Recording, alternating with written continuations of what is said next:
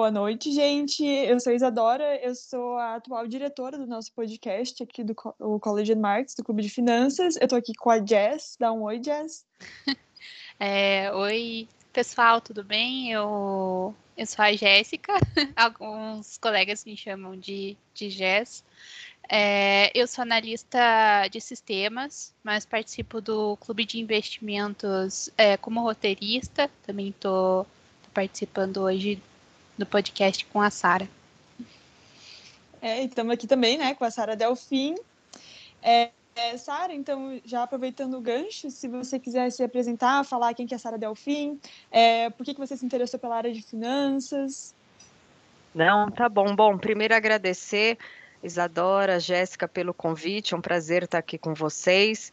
É, eu vou contar rapidinho um pouco da minha história e aí depois a gente entra aí no, no bate-papo. É, eu sou economista de formação, sou portuguesa, é, sou sócia fundadora da Dália Capital, que é uma gestora de, de recursos focada em ações. E antes de, de, criar né, a Dália no começo de 2018, eu, por quase 22 anos, fui analista de investimentos, analista de ações em grandes bancos. E no final de 2017, meio que concluí o meu ciclo, encerrei a minha carreira em grandes bancos e pensei é, na Dália, né, junto com mais alguns colegas do mesmo banco, para criar uma gestora um pouco diferente, com uma roupagem um pouco mais jovem, com uma linguagem mais jovem. E estamos aqui já, quase quatro anos de história. Ok, então, é, uma dúvida que, eu estava comentando com a Jazz, né, que eu queria perguntar para você, é o símbolo da Dália é uma flor, né, e tem um fundo azul, uma coisa mais suave, assim, e geralmente na, no mundo das crianças, de uma forma geral, eles querem colocar um touro, um leão, um fundo vermelho, uma coisa mais forte. É, o que, que motivou vocês a fazer diferente?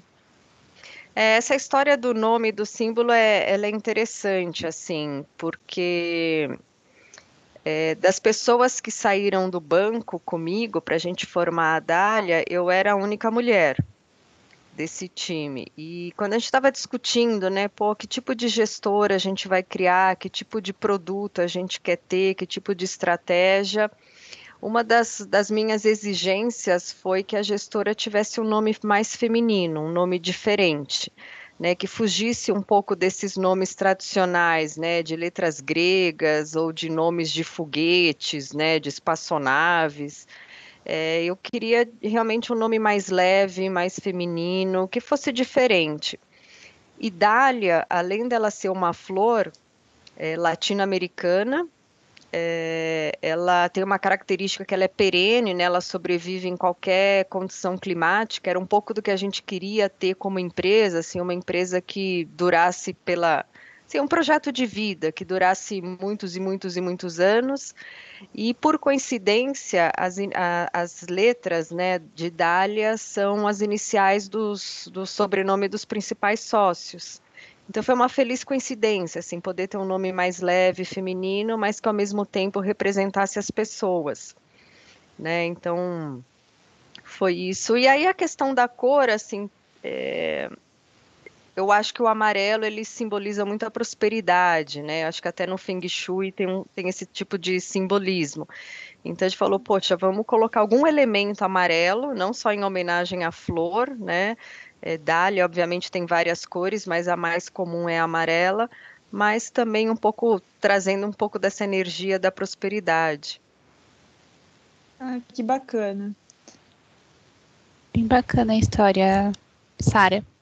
É, é. Falando um pouquinho de, de mercado agora, é, como que você avalia é, a bolsa hoje é, as, as, incertezas políticas, é, inflação, custo-oportunidade, é, como, como que é, pessoas físicas, normalmente eu leio que pessoas físicas estão retirando um pouco é, seus fundos do, é, de fundos multimercados por, por conta da, da renda fixa, né, tá, tá é, surgindo mais oportunidades? Não sei, como você é, avalia isso hoje? Tá bom. É, só vou dar um, um passo para trás, uhum. é, até para poder explicar um, po um pouco da nossa cabeça em relação ao mercado, né? Acho certo. que é importante falar é, qual é a nossa filosofia né, de, de investimento, os produtos que a gente tem, porque isso explica a forma como a gente olha o mercado. Né? Então, quando a gente criou a empresa, você tinha um grupo de pessoas né, com bastante experiência e com habilidades complementares. Né? Eu sempre olhei na minha carreira todas as empresas do setor de infraestrutura, aviação, é, transportes no geral, indústrias. O outro era especialista em commodities, o outro no setor elétrico, o outro em bancos. Então, com esse time, né, é, é complementar, que produto criar, né, para explorar essas habilidades individuais e ao mesmo tempo um produto que a gente acreditasse, né? Assim, você tem que acreditar no tipo de fundo que você faz a gestão. Então, assim, vamos criar um produto que a gente acredita que a gente acha que é bom para tocar o nosso, o nosso próprio dinheiro, o dinheiro de amigos e o dinheiro de família, que foi assim que a gente nasceu, né? A gente não nasceu com patrocínio. É, o que é muito comum, né? A gente nasceu com a nossa poupança e, assim, os poucos amigos que confiaram na gente no começo. É, então, o que, que a gente fez? Né? O Dália Total Return, que é o nosso primeiro fundo e o fundo principal da casa, o coração dele é uma carteira de Bolsa Brasil, né? Mas em volta dele, a gente pode colocar uma camada de outros ativos, que pode ser bolsa no exterior, pode ser moedas, pode ser commodities, pode ser renda fixa.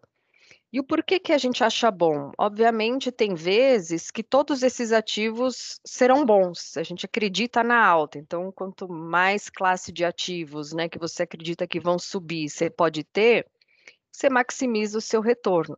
Mas muitas vezes a gente usa esses outros ativos para nos defender, para nos proteger, que é o que a gente chama dos hedges, né? Porque normalmente, quando a bolsa cai, o dólar sobe, né? Então, se você está comprado em bolsa, comprado em dólar, você está protegido quando a bolsa vai mal.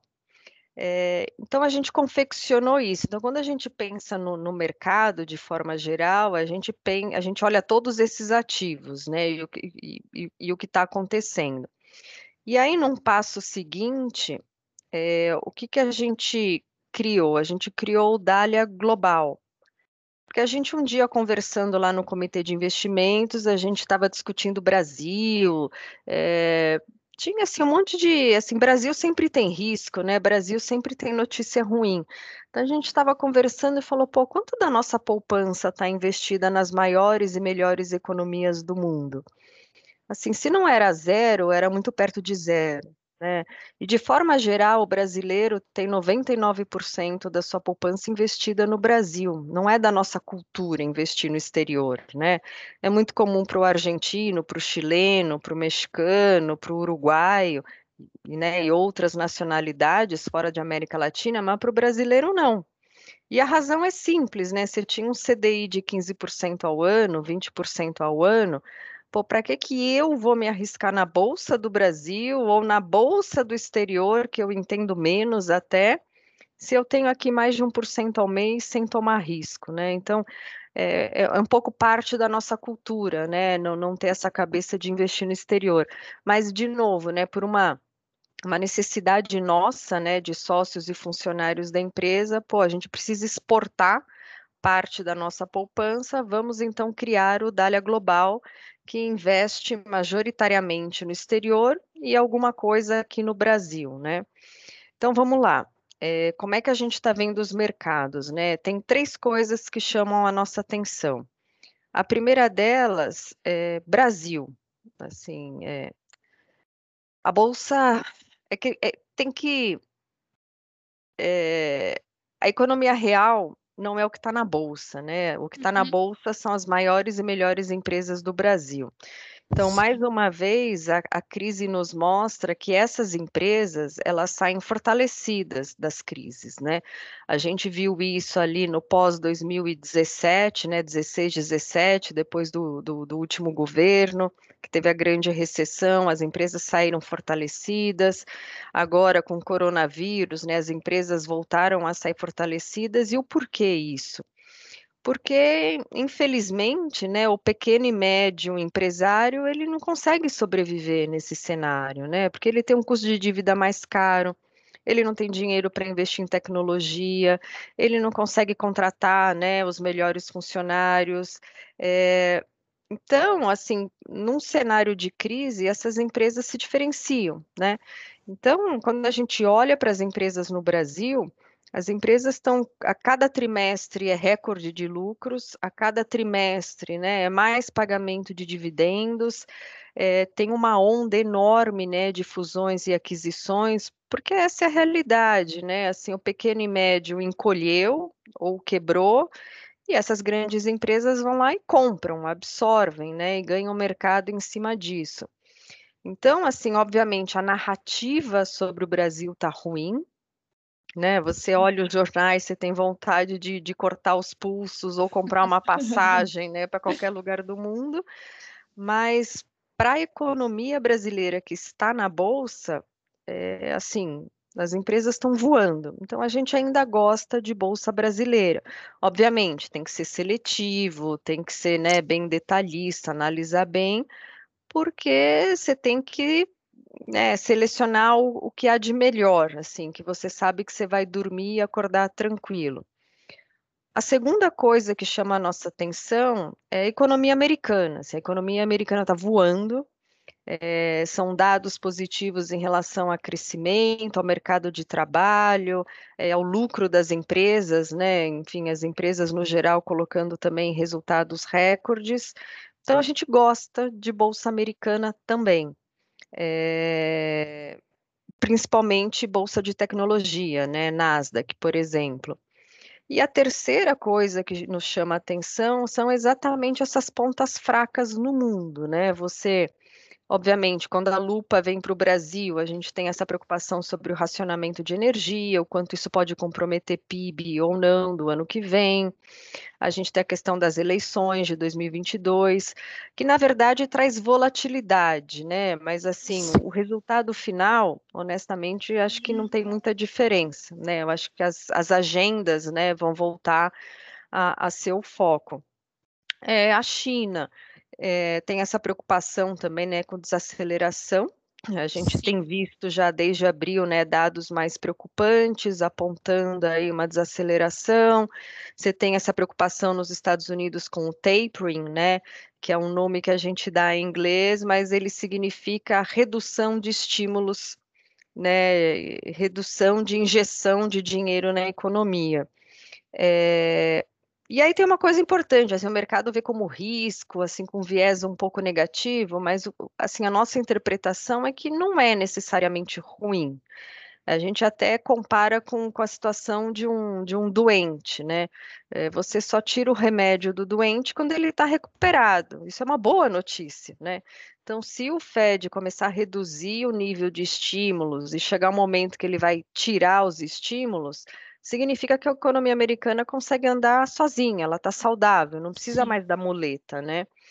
Mas, obviamente, tem essa preocupação do ritmo, da, da, da, velocidade, né? Que esses estímulos vão, vão, vão serão reduzidos, então isso traz também é, volatilidade.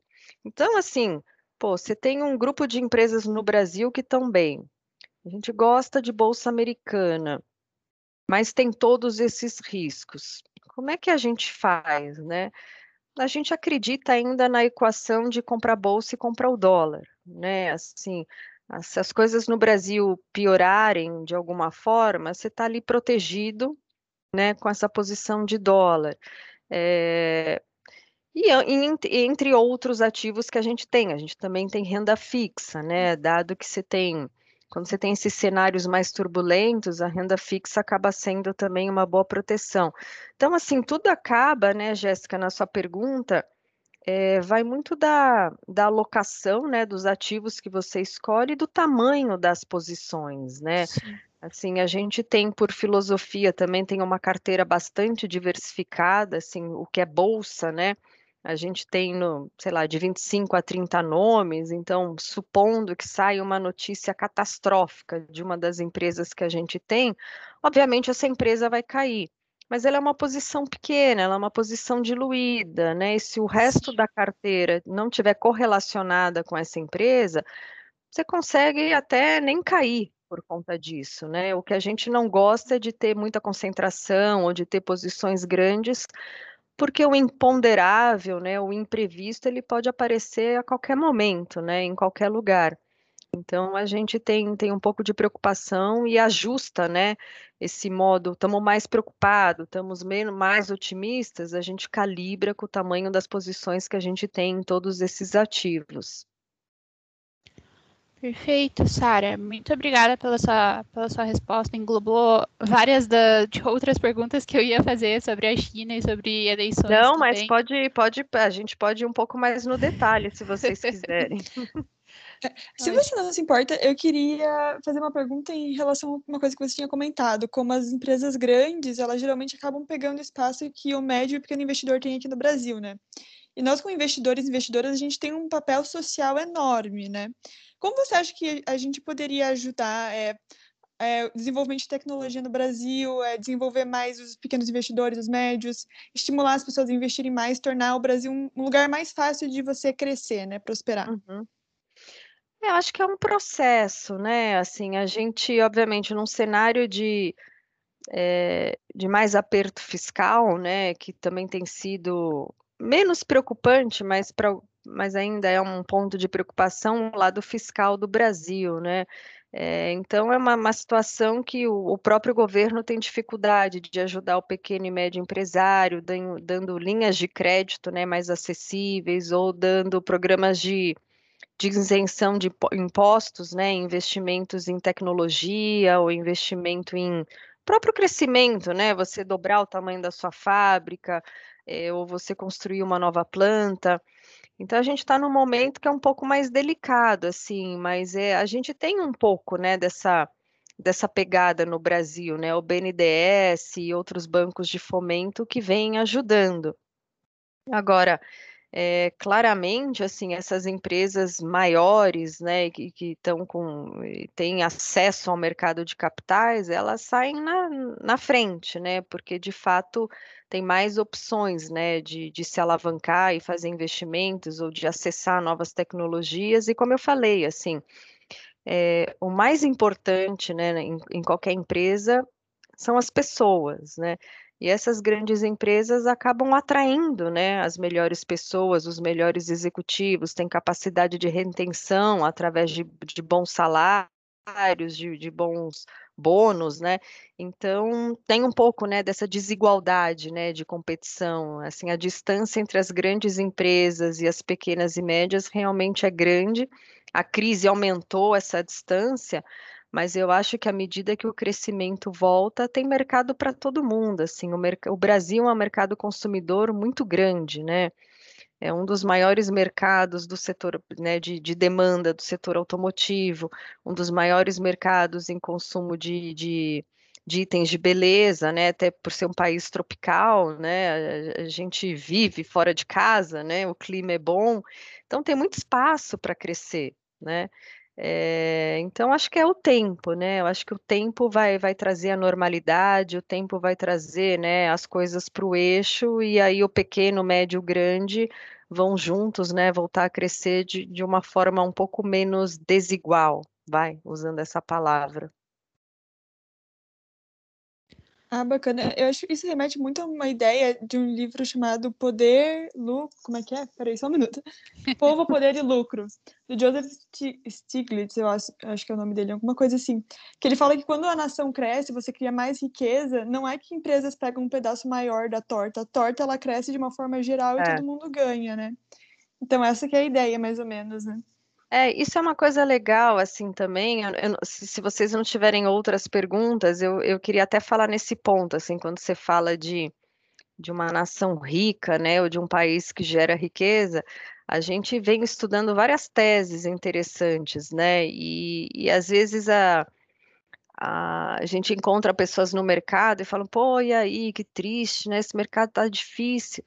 Só que a gente olha tantas coisas diferentes que a gente não consegue ficar muito pessimista, né, porque obviamente você tem o mercado brasileiro que tem esses momentos, né? Pô, é crise, é racionamento, é eleição, e na verdade, assim, é mais do mesmo, né?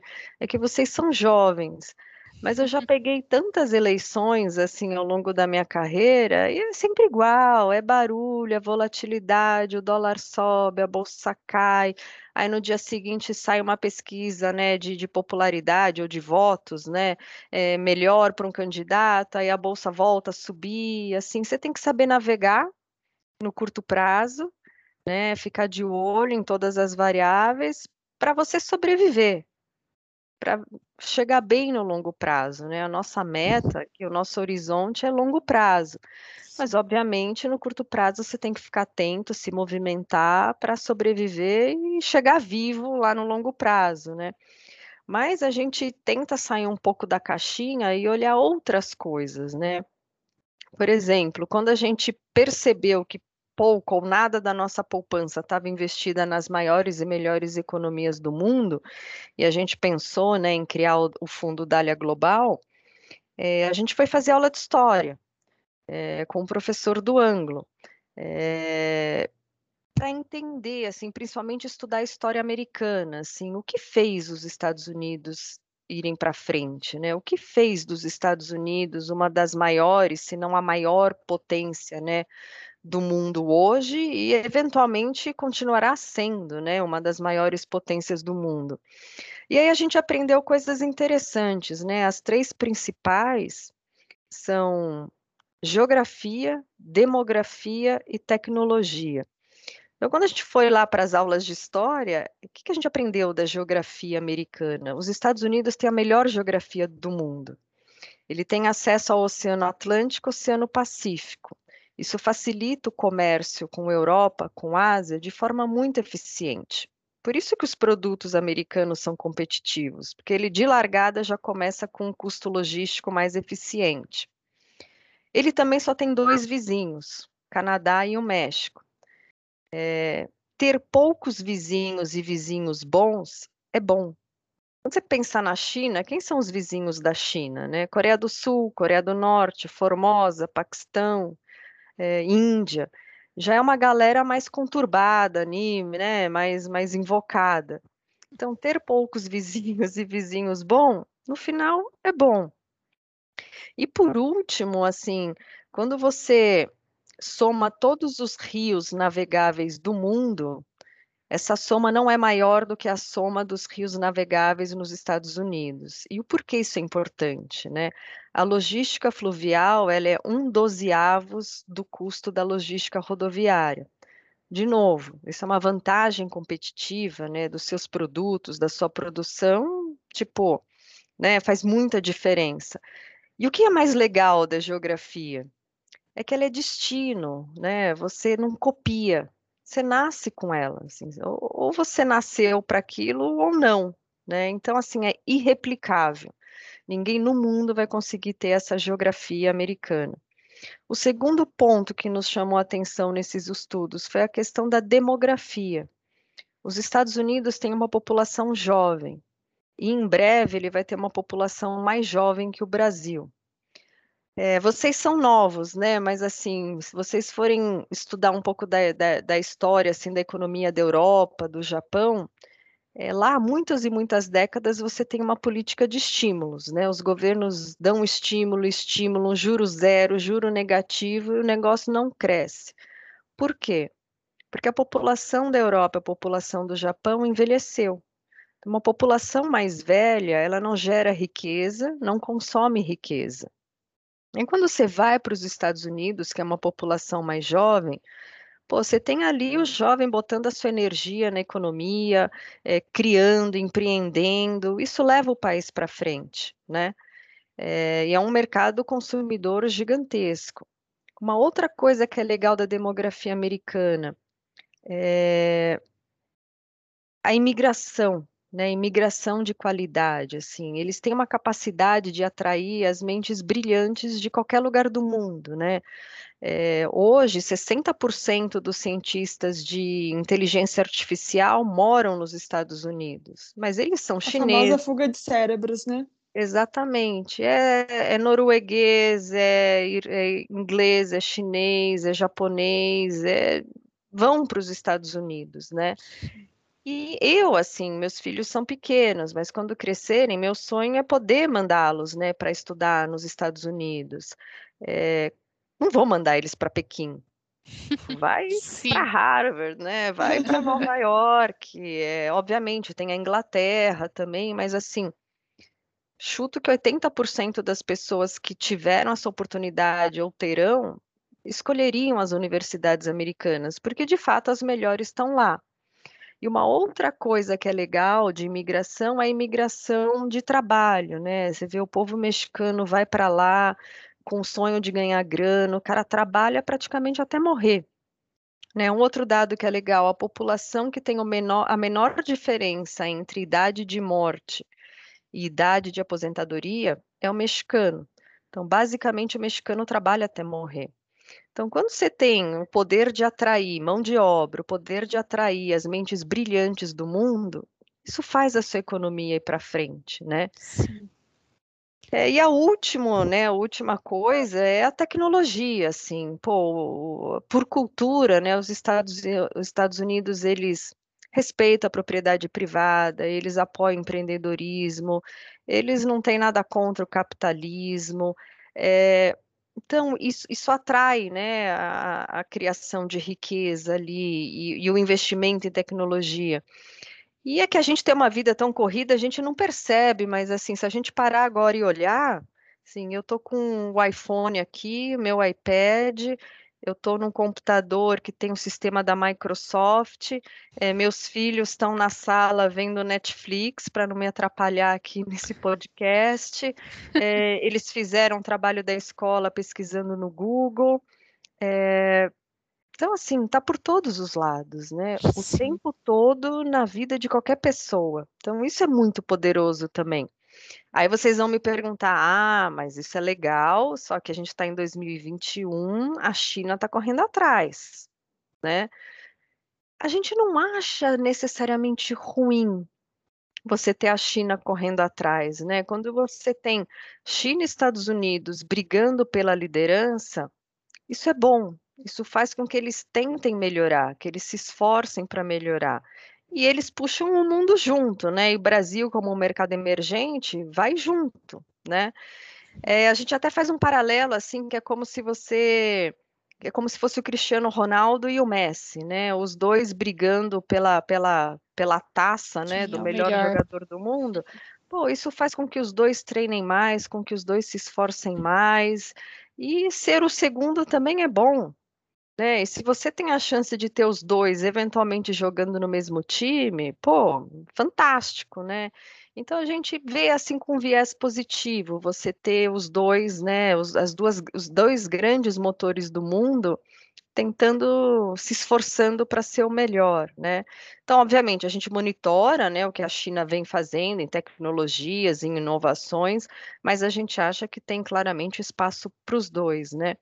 Então, quando a gente viu tudo isso, né, geografia, demografia, tecnologia, a gente falou, meu, é muito óbvio, assim, a gente tem que investir nas maiores economias do mundo. Obviamente que é majoritariamente Estados Unidos, mas tem muita coisa boa na Europa, que também né, é uma região desenvolvida. Eventualmente tem coisa boa também na Ásia, o momento não é favorável agora, mas tem também oportunidades. Então, assim, tem muita coisa boa para se explorar, né? E tem outros dois grandes temas que a gente vem estudando, é, que é legal também, assim, que é, dá para ganhar dinheiro com temas estruturais, né? É, eu acho que um dos desafios da geração de vocês é a emergência climática. Assim, uhum. não, não vamos poder escapar disso. De, assim, a gente já está prestando atenção nisso com atraso e vai ganhar muita relevância entre 5 e 10 anos, né? Que você tem que ter maturação dos investimentos, né? As pessoas também têm que se engajar mais. Mas assim, tem uma boa quantidade de oportunidades para se investir olhando para esse tema, né? Vou dar um hum. exemplo. É, se vocês tiverem perguntas, vocês me interrompam, tá? Que eu engato uhum. falando aqui, eu não paro. Não, eu ia comentar que eu já vi falando que a nossa geração, a minha da Jazz, né, é a primeira a sentir os impactos da mudança climática e é a última a poder fazer alguma coisa em relação a isso, né? É, assim, é uma coisa que é, acho que ganhou uma proporção, assim, já de fato uma situação um pouco mais de, de, de emergência, que a gente está vendo que isso já está vindo de cima para baixo, né? Os governos, né, sendo muito enfáticos na, no, em metas, em cobrança, em penalizar empresas, né, que, que não regulam suas, suas emissões, ou dando benefícios para as empresas que com, compensam, né, as emissões. É, e tem um porquê, né, também do porque os governos estão mais vocais. É, porque vocês, millennials, hoje são 50% da população mundial.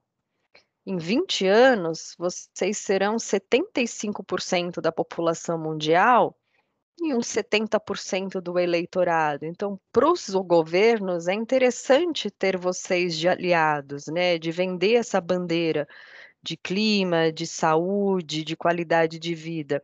Então, assim, acho que os governos cada vez mais vão ter esse interesse, porque o eleitorado hoje é muito mais jovem do que era 20, 30 anos atrás, porque a população, né, hoje é mais jovem. E, e aí tem maneiras da gente explorar isso, né? Por exemplo, é, muito se fala de energia solar e energia eólica, né? E, e de fato, assim, os investimentos nisso só vão crescer. Tem maneiras de você crescer com esses investimentos, né? Aqui no Brasil tem VEG, tem Intelbras, é, lá fora tem várias empresas, né, desse setor, mas tem também a parte de baterias, né? Porque você só tem energia solar se tem sol, e você só tem eólica se tem vento, né? E nem sempre você tem, são energias, né, intermitentes. Então, qual que é a solução? Você armazenar em baterias. É, e aí, muitas tecnologias estão sendo testadas. O lítio foi a primeira, né? Acho que inovação. Qual que é o problema do lítio, né? Além dele ser mais caro, ele a, a bateria só consegue ficar ali com a armazenagem da energia por duas, três horas. E aí, pô, o homem é incrível, né? O homem, quando resolve pensar, ele vai lá. É, chegaram no vanádio que é o elemento 23 da tabela periódica. Pô, o vanádio ele é mais barato que o lítio e ele, fa ele consegue armazenar aquela energia entre 9 e 10 horas. Né? Então, pô, você pega o sol, o vento gerado de dia, armazena e você consegue transmitir essa energia na hora de pico de consumo, que é depois das 5, 6 da tarde. Então, assim, está tendo muita pesquisa e muito investimento né, em baterias de vanádio. A gente pode investir em vanádio, ele é um metal. Existe empresas de vanádio? Existe. Tem uma empresa que é canadense, mas a mina dela é aqui na Bahia. É um dos minérios, um, um dos vanádios mais puros do mundo estão na Bahia, né? Então, assim, tem, tem muitas formas da gente explorar esses temas que são estruturais e vão acontecer, né? Outro tema que a gente presta atenção, pessoas a gente está vivendo mais, né? Hoje as pessoas me olham, né, o médico e falam, olha, você vai viver até uns 100 anos. Eu não sei se isso é bom ou ruim, mas assim, a humanidade vai viver mais, porque a tecnologia veio para ajudar as inovações, a ciência. Então, se uma pessoa vive mais, quais são as é, três certezas que a gente tem? Né? Ela vai ter cabelo branco, vai ter ruga e vai usar óculos. Pô, vamos investir nisso. Tem muitas Ou empresas. Antes, né? Ou antes. É, e tem muita empresa, assim, tem a maior fabricante de óculos do mundo, tá na Europa, é uma empresa listada. É, empresas que estão desenvolvendo é, estudos para combater o glaucoma, né, que é uma doença dos olhos. Sim. Empresas que investem em tecnologias de lentes especiais ou de correções, né, de, de doenças dos olhos, porque a gente com 100 anos vai ter que enxergar, né? É, parte de beleza, corpo, rosto, as pessoas obviamente vão se cuidar mais. Então, pô, tem empresa de cosmético boa? Tem, onde é? Tem empresa de ginástica, né? Redes de academia? Tem também. As pessoas vão se exercitar para chegar bem aos 100 anos, né? E cabelo branco tem uma empresa também que está desenvolvendo uma tecnologia que a gente vai parar de ter cabelo branco. Então, assim, tem muita oportunidade, né? Que às vezes a gente tem que respirar e falar. É, pensar um pouco fora do óbvio, né? Pensar um pouco mais a médio. E assim, eu não estou nem falando médio prazo, longo prazo, assim, são realidades de 5 e 10 anos, essa Sim. questão do clima, do planeta, a questão de você cuidar das pessoas. É... E a própria tecnologia, assim, né? A gente deu aqui vários eh, exemplos, né, de empresas de tecnologia, mas tem muitas outras tecnologias, né? Existem pesquisas e estudos que dizem que em 10 anos, é, 10% é, da carne consumida nos Estados Unidos será de carne vegetal, porque é uma demanda dos jovens também, né? É, é, gado, né, pecuária é um dos mais poluentes, né, pelo gás metano. Então, pô, vamos reduzir o consumo de carne vermelha, vamos reduzir o uso de pecuária, é, vamos preservar mais mata, florestas. Pô, qual é a alternativa? Vamos para carne de tecnologia. Tem empresas listadas sobre isso também. E assim, o que eu estou dizendo é que mesmo com esse mercado sacudindo para cá e para lá, assim, pode dar a impressão que está tudo perdido, né? Mas ainda tem muita coisa boa pelo mundo, né? E, e, a gente se aproveita, né, dessas oportunidades, porque os fundos que a gente faz têm esse mandato, né, de investir um pedaço pequeno ou um pedaço grande, né, dependendo de qual fundo a gente está falando, a gente pode explorar essas oportunidades no exterior, né? É, então é um pouco disso, assim, a gente, de novo, a gente toma muito cuidado com o curto prazo, a gente se protege, porque realmente tem vários riscos, mas médio e longo prazo a gente acha que vai ficar tudo bem, né? Tem bastante coisa boa também por aí. Perfeito. É, Falando, falando um pouco da parte de tecnologia que, que você muito referenciou no, no que você falou, é, como uma voz da, da tecnologia, né, que eu sou analista de sistemas, eu acho que é, a fuga hoje de cérebros, de é, que você comentou e a, e a Isa é, reforçou, uhum. é, se dá, eu acho, pela moeda forte também, né? O dólar é, hoje é um grande diferencial em relação às outras moedas, é, fora, fora a questão de desafios nessas é, nas empresas, a gente chama de FANG, né? Que é uhum. Facebook, Amazon, é, Netflix, Google. É, mas acho que acho que o dólar realmente acho que é o que faz mais a, a diferença, né? Em, para decisão dessas pessoas de, de saírem de onde estão e irem para os Estados Unidos ou irem para o Canadá, não sei. É, assim, e, e é isso, assim, é, quando a gente. É, exemplos reais, né? É, o Google é um americano com um russo que foi estudar nos Estados Unidos. Né? A história do Zoom é, né, que ganhou assim muita atração né, durante essa pandemia, é, era um chinês, estudava engenharia na China, foi estudar nos Estados Unidos, inventou o Zoom, por lá ficou, e hoje o Zoom vale mais do que todas as empresas aéreas americanas somadas, assim. É, o próprio Elon Musk, né, da Tesla, da SpaceX, um sul-africano que foi morar nos Estados Unidos, estudou, Pô, e tá lá, né? Botou sua energia, sua inteligência ali, desenvolvendo o primeiro carro elétrico autônomo. O cara é, fez lá o SpaceX, né? Que levou lá o, os astronautas lá pro, pro espaço. Pô, foi o primeiro foguete que volta de ré. Assim, nenhum foguete voltava de ré. Assim, é uma inovação, né? Assim, a gente sempre brincava, ah, foguete não dá ré. Pois Sim. o SpaceX deu ré, voltou de ré. Agora dá. É, é uma constante evolução, né? E se a gente pensar, tudo é, é dado, né? Assim, tudo é, é o, o, ser humano ele é carente de contato, de visual, Assim, você pensar que o Facebook tem 3 bilhões de usuários, imagina o poder que isso não, não tem, assim, de... É, do, do, que pode ser oferecido para essa base de usuários, né, de marketing. E, e o mais legal, assim, que dá para tirar disso é que a tecnologia, ela tem uma força deflacionária. Né? Se você pensar que antes as empresas pagavam fortunas para ter lá propaganda no intervalo do Jornal Nacional, da novela, é, outdoor nas principais avenidas, outdoor nos aeroportos, era muito caro. Mas você tinha que ter essa despesa de marketing para conseguir vender melhor o seu produto. É, e hoje não. Hoje você desenvolve campanhas rápidas, instantaneamente está nas mídias sociais, tem muito, tem sim, milhões, bilhões de pessoas vendo aquele marketing. Putz, engajamos, vendemos, qual que é a próxima? Assim, você vai lá, desliga, né, tira aquela campanha da mídia e bota uma outra.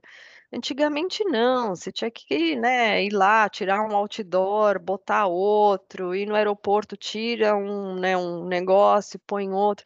Então ficou muito mais rápido campanhas, ficou muito mais barato fazer marketing. Significa que seu produto também pode ser mais barato. Então isso põe uma pressão de deflação ao longo do tempo. Sim. Quando você começa a ter drones entregando pizzas ou entregando pacotes do Mercado Livre, também, né, tem uma força que é deflacionária.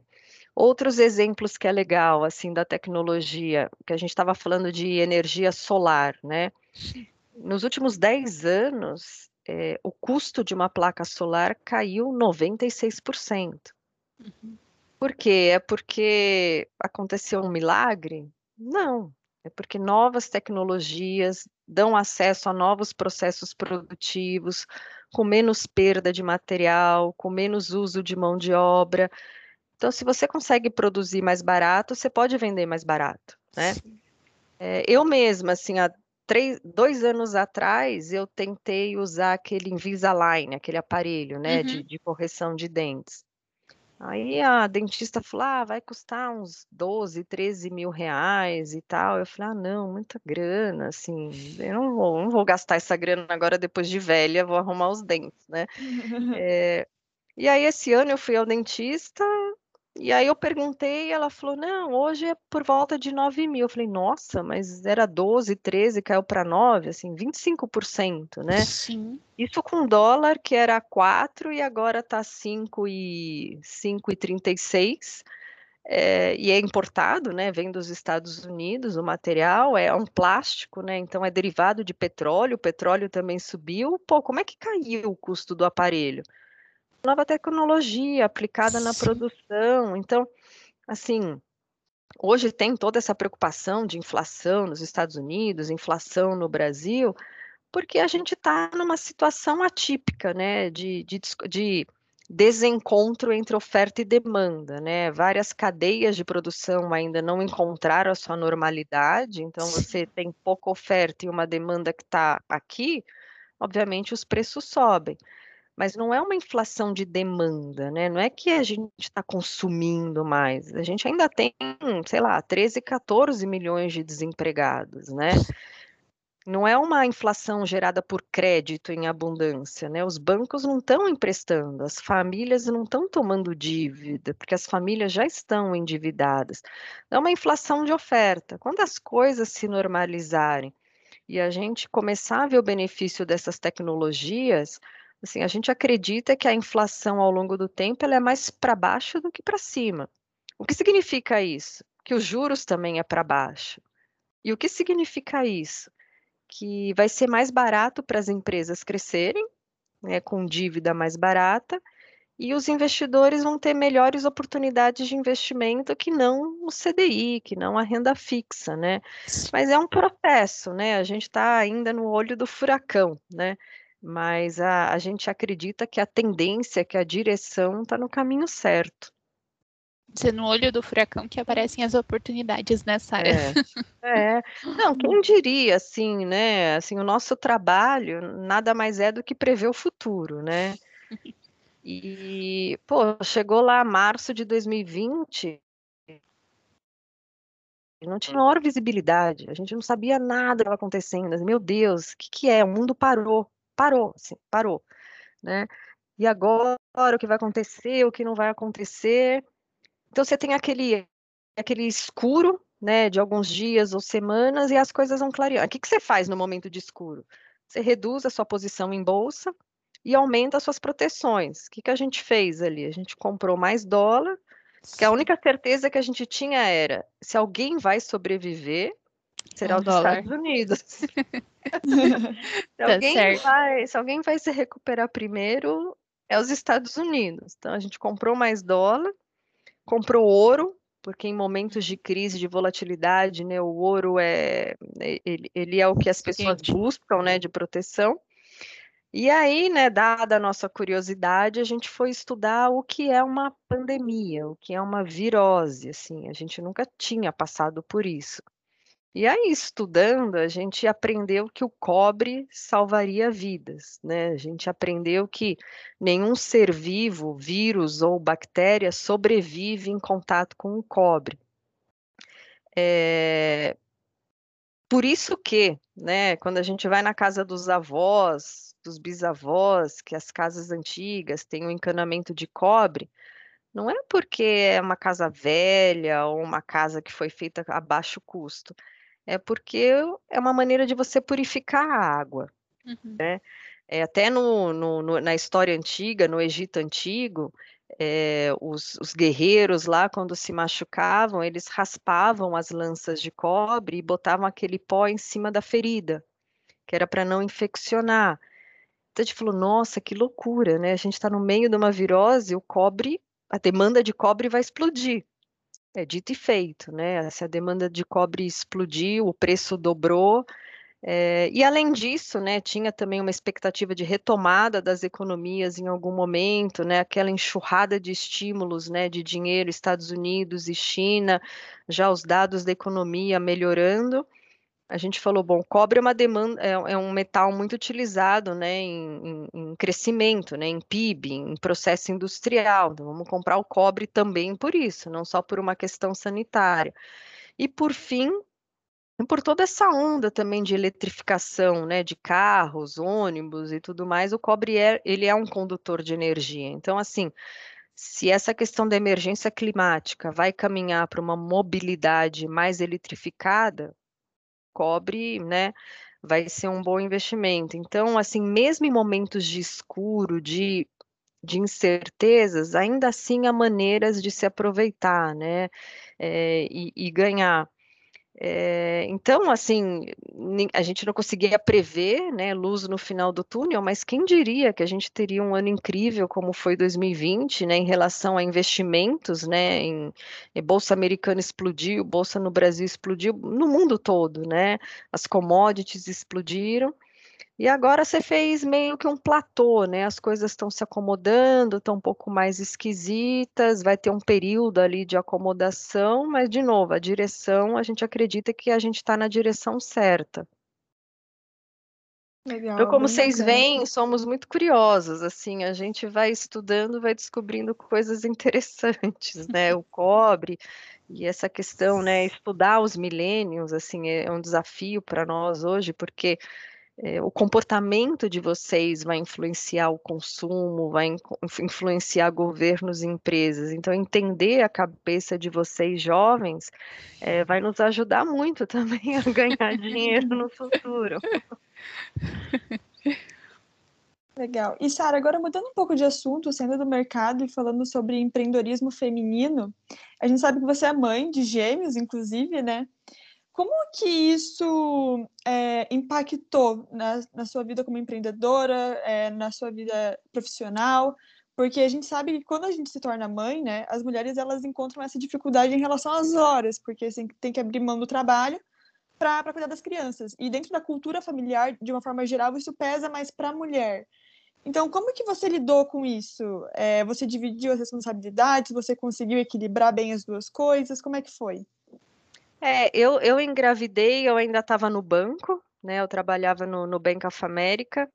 É, e até então eu era tipo 100% disponível, assim, quando você não tem ninguém te esperando em casa, você trabalha até 9 da noite, 10 da noite, sei lá, você faz a sua agenda, né, sem, sem muitas travas.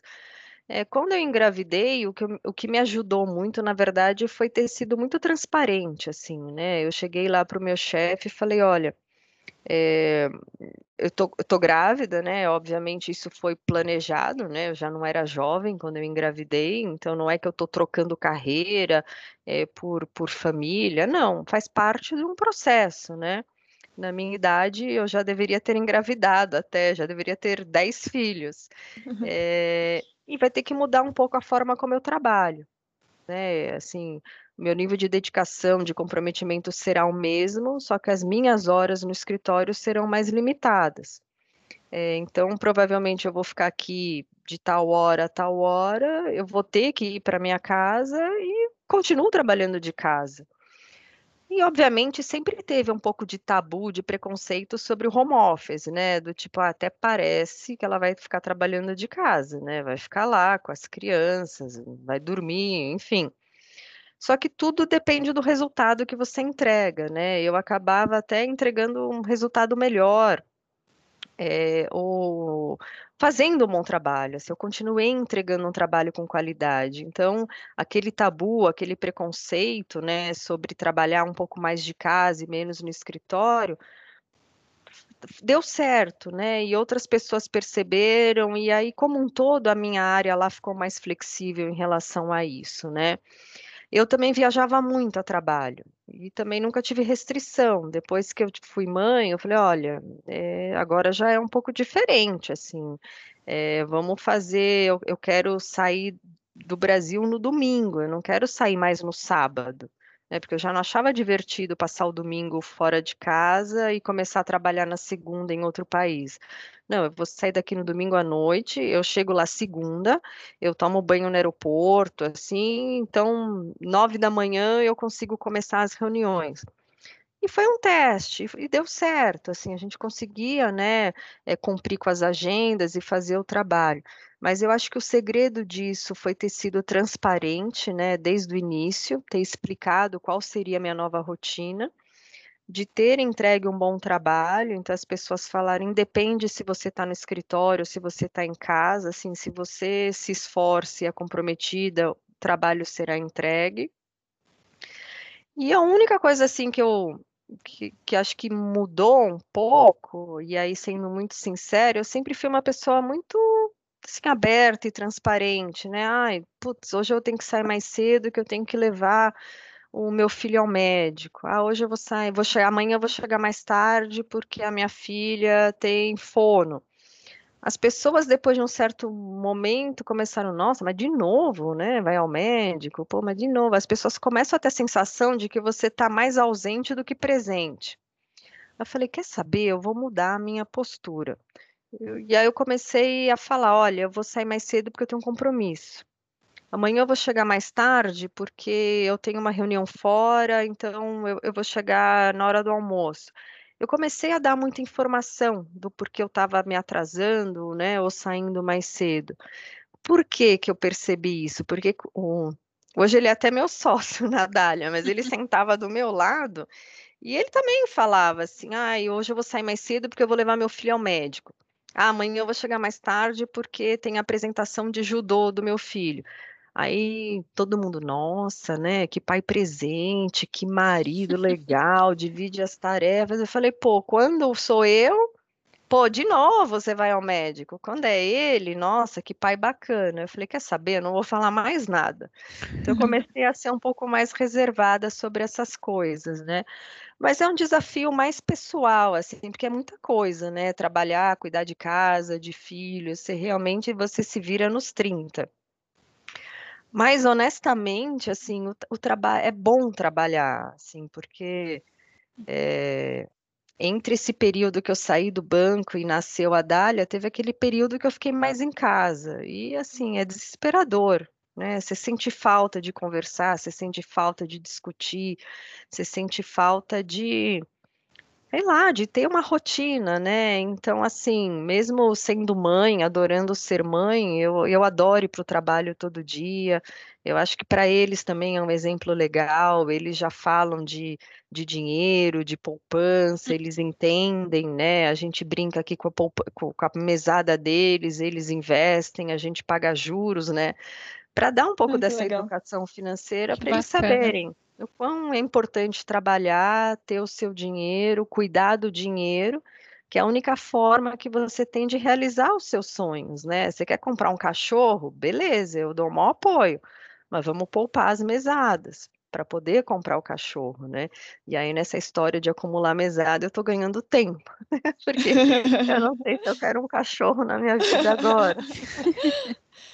Mas que uma outra descubram a adoção logo. é, é, exatamente. Mas assim, uma coisa que é legal falar com vocês também é que a cabeça das empresas mudou muito, né? É, quando eu comecei no mercado em 97, eram pouquíssimas mulheres que trabalhavam na minha área e em cadeiras de liderança eram menos ainda, né? É, hoje, vinte e poucos anos depois, a fotografia já é bem diferente, assim, né? Hoje a Dália, 50% da Dália são mulheres. É, quando eu saí do Bank of America, também já tinham muito mais mulheres na área de investimentos e em várias cadeiras de liderança. É, a maioria das empresas tem comitê de diversidade, né? É, é, é, não é imposto, como é que se fala? É, é, incentivado, né? Você Uhum. contratar mais mulheres, é, LGBTs, é, pessoas diferentes, né? Com histórias diferentes, com educação diferente, né? Já não precisa ser, ah, tem que ser Aquele USP, padrão, né? é, não, assim, por que não pegar, né, é, estudantes, né, de destaque em, em outras universidades também e dar oportunidade a essas pessoas, né? Então, e, e até legal também vocês estudantes, porque quando eu estava no banco, eu participava do comitê de diversidade, a gente queria contratar estagiárias, mulheres. A gente ia nas faculdades, explicava todas as áreas dos bancos, as áreas que estavam contratando estagiárias, a gente pedia os currículos, sei lá, de 100 currículos, 10 eram femininos. Então já tinha essa dificuldade.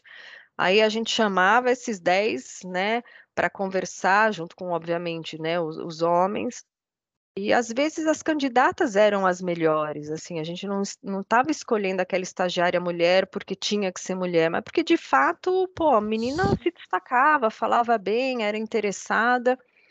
Aí na hora que a gente ia fazer a proposta, ela, ah, então, não sei, porque mercado financeiro é meio hostil, Tem né? De- medo, né? trabalha muito de domingo a domingo, longas horas, eu não sei se eu quero isso para mim. E é um pouco mito isso, né? Eu, assim, nunca trabalhei um sábado e domingo. Eu só ficava até tarde no escritório por vontade minha, porque eu não tinha filhos e às vezes, pô, preferia ir na hora do almoço na academia e aí trabalhar um pouco mais à noite. É, é tudo flexível, assim, de novo, desde que você entregue o trabalho, não tem Sim. problema, né? E assim, é, se você quiser ser o melhor advogado, você vai ter que se esforçar. Se você quiser ser a melhor vendedora da Renner, você vai ter que se esforçar. Se você quiser ser o melhor banqueiro, você vai ter que se esforçar. Independe do setor, né? Quando você realmente quer crescer na carreira, o seu interesse, a sua dedicação vai ser grande por natureza, né? Então, e o mercado financeiro, eu acho que ao longo do tempo ele passou a ser mais gentil, né? Ah, Passou a ser mais leve, porque esse tabu do, do home office acabou com a pandemia, né? Eu, tô- trabalhei hoje o dia inteiro de casa, estou fazendo, né, esse podcast de casa e está funcionando, assim, tudo que eu precisava entregar, entreguei. É, então, assim, se teve algum lado menos ruim da pandemia, eu acho que foi esse, né? Mostrou que as pessoas podem ser competentes no online, no offline, em qualquer endereço, em qualquer CEP, né? É, e assim, o tempo ficou de melhor qualidade, né? Eu levava 40 minutos dirigindo para o escritório, uma hora para voltar. É, se eu trabalho de casa duas vezes por semana, eu já economizo quatro, cinco horas da minha semana. É melhor eu ficar estudando é melhor eu ficar dirigindo, né? Então, assim, sempre tem uma compensação, né? É, mas eu acho que o ambiente de trabalho e, e, e as oportunidades para as mulheres melhoraram muito, assim, nos últimos dez anos, né? É, isso é uma demanda no mercado financeiro, assim, ter mais mulheres em todas as áreas. Então, acho que para vocês aí vão ter boas oportunidades. É, ah, Sara, é, eu acho que é até é uma mudança na sociedade, como que a gente estava falando antes, você estava falando da, da nossa geração, talvez uh, a geração um pouco antes da nossa, que está mudando um pouco a sociedade nesse quesito de trazer mais mulheres para é, o mercado, porque eu vejo isso na tecnologia também. Hoje, é, que eu, pelo que você vem falando, é, parece que é até uma linha tênue, assim, sabe? Antigamente eram muito mais homens na tecnologia, e hoje é, eu já tenho várias colegas mulheres. É, é, não foi difícil para mim é, conquistar o meu o meu trabalho, eh, recebo, que nem eu estava conversando com a Isa, recebo propostas é, de várias empresas para estar tá trabalhando. É, então, acho que a, a, a sociedade está mudando, né? É. Então... é um processo, né? Assim, é, na, é, as mulheres nem trabalhavam, né? Sim. Aliás, nem estudavam, né? A maioria, né, lá 16, 17, 18 anos já casava e cuidava da família. Então a mulher já nem estudava, aí passou a estudar. Aí a mulher nem eh, estudava, né? É, é biblioteconomia, né, psicologia, pedagogia. É, aí isso foi um processo, né? As mulheres foram estudando outras, né, outras academias e aí começaram a ingressar no mercado de trabalho como professoras, médicas. Isso vai evoluindo, né? E, e como Sim. você falou, hoje você tem a presença da mulher em praticamente todas as áreas da economia. Sim. E por quê? Porque ser diferente é bom, né? Você ter um ambiente diverso, seja homem, mulher, jovem, velho, assim, ter pessoas diferentes é bom. Pensar diferente é bom. Isso a gente conclui na Dália, né? A Dália tem é, de 22 a 51 anos. Tem pessoas nessa, assim, entre essas idades. E é bom, é porque Sim. o jovem, ele tem uma outra cabeça ele é mais criativo, mas o velho ali tem mais experiência. Quando você combina a experiência com a criatividade, o negócio que sai é muito bom, é diferente. E a gente tem um sexto sentido feminino, assim. Os homens aqui da audiência que, que me desculpe, mas a gente uhum. tem uma intuição, a gente tem um sexto sentido que a gente tem que usar a nosso favor, né?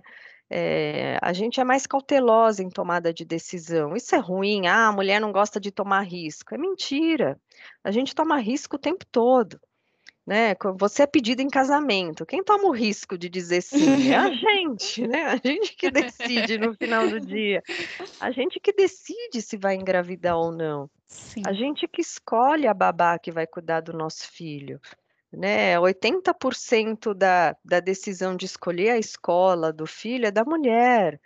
Então, assim, a gente toma decisão de risco o tempo todo, só que a gente é mais cautelosa, a gente analisa, a gente estuda, a gente vê prós e contras, a gente não é muito, né, nesse ímpeto masculino, pô, vamos fazer. Não, a gente pensa, né? A gente uhum. tem que explorar essas qualidades a nosso favor, né? Sim. Uma coisa Com que certeza. às vezes a gente entra em reunião é, e aí a gente sai da reunião, os caras falam, nossa, né, pô, vai dar certo, né? A gente conseguiu, não sei o quê. Eu falo, gente, vocês perceberam quando vocês fizeram aquela pergunta? Tipo body language dele, não sei o quê, Sim. porque a gente presta mais atenção, é do, é do, é do nosso hormônio, né? Ser mais analítica. Então você, você consegue ter uma sensibilidade de, pô, o cara não comprou a ideia ainda. Porque o homem vive no mundo da lua, né? Ele não está prestando atenção nos detalhes. Então, assim, eu acho que a gente tem muitas qualidades que dá para a gente explorar e, e nos ajudar na carreira, né? Que são essas aí que eu falei de ter mais cuidado na tomada de decisão, analisar melhor, né? Os prós e contras.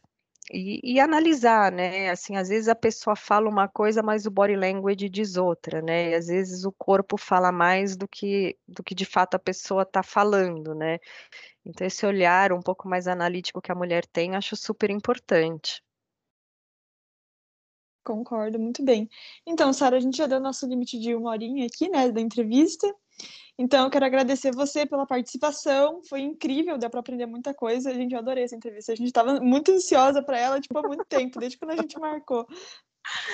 Não, então, espero que vocês tenham gostado. É, a gente, não só eu, mas todo o time da Dália, o que vocês precisarem de nós, a gente está à disposição é, pelo site, pelo Instagram, pelo LinkedIn. É, mandem perguntas, se quiserem bater mais um papo, pô, fiquem super à vontade. A gente adora conversar. Ai, beleza. Muito tá obrigada, Sara. Meninas, um beijo. Beijo. beijo. Tchau, tchau. Tchau, tchau. Música